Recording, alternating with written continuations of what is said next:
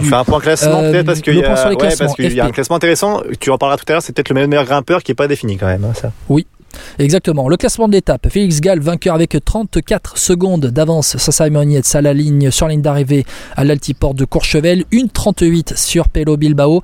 Jonas Vingegaard, lui, termine, à 1,52, juste devant David Godu à 2,09. Les autres coureurs du top 10, Tobias Alland, Johannessen, Chris Harper, Rafael Mechka, Adam Yates, Vilko, Kelderman. Les Français, Pinot, Madouas, Martin font 11, 13, 14 entre eux. Jane Lay, 12e. Euh, Tadej Pogacar fait 22e de l'étape à 7 minutes 37 de Félix Gall, à 5 minutes 45 de Jonas Vingegaard. Au classement général, le nouvel écart entre Vingegaard et Pogacar est de 7 minutes et 35 secondes, après donc 17 étapes. Adam Yates a conforté sa troisième place sur le podium. Il est désormais à 10 minutes 45 de Jonas Vingegaard. Carlos Rodriguez est toujours quatrième du classement général. Il compte euh, une minute Carlos Rodriguez compte 1 minute 16 de retard sur Adam Yates et voit revenir Simon Yates derrière lui à 18 secondes.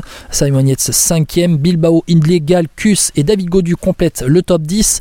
Guillaume Martin, Thibaut Pinot sont 11e et 12e.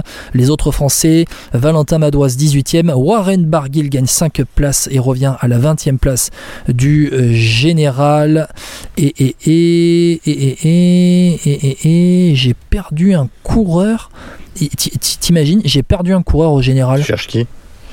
J'ai perdu un coureur au, général. C'est Clément Berthet que je cherche dans le classement général. Est-ce qu'il a abandonné? Euh, Clément Berthet, non, voilà, voilà, la réactualisation du classement sous mes yeux. Clément Berthet qui a perdu, euh, Berthet qui a perdu 3 places au général aujourd'hui. Il est 25e donc de ce classement. Maillot vert, Philipsen devant Pedersen Coquer, ça ne change pas. Maillot à poids, t'en as parlé, je vais en parler à la fin. Tadej Pogacar, maillot blanc toujours devant euh, Carlos Rodriguez et Félix Gall. La meilleure équipe, c'est Jumbo Visma qui conserve le titre de meilleure équipe devant UAE et Ineos. Le classement de la montagne FP Giulio Ciccone qui compte seulement 6 points d'avance sur euh, Félix Gall, donc 7 points d'avance sur Jonas Vingegaard. Derrière, il y a un trou de 30 points tout euh, pile sur Nelson Poles, 4ème. Euh, bon, ça va jouer à 3 pour euh, le maillot à poids à Paris. Et puis, et puis, et puis, ben, il y aura l'étape du Markstein qui va être décisive samedi. Bon, tu, tu vois Félix Gall maillot à poids? Ben, Oui, il a l'air assez, assez fort. Maintenant, il va falloir voir comment ça se passe samedi.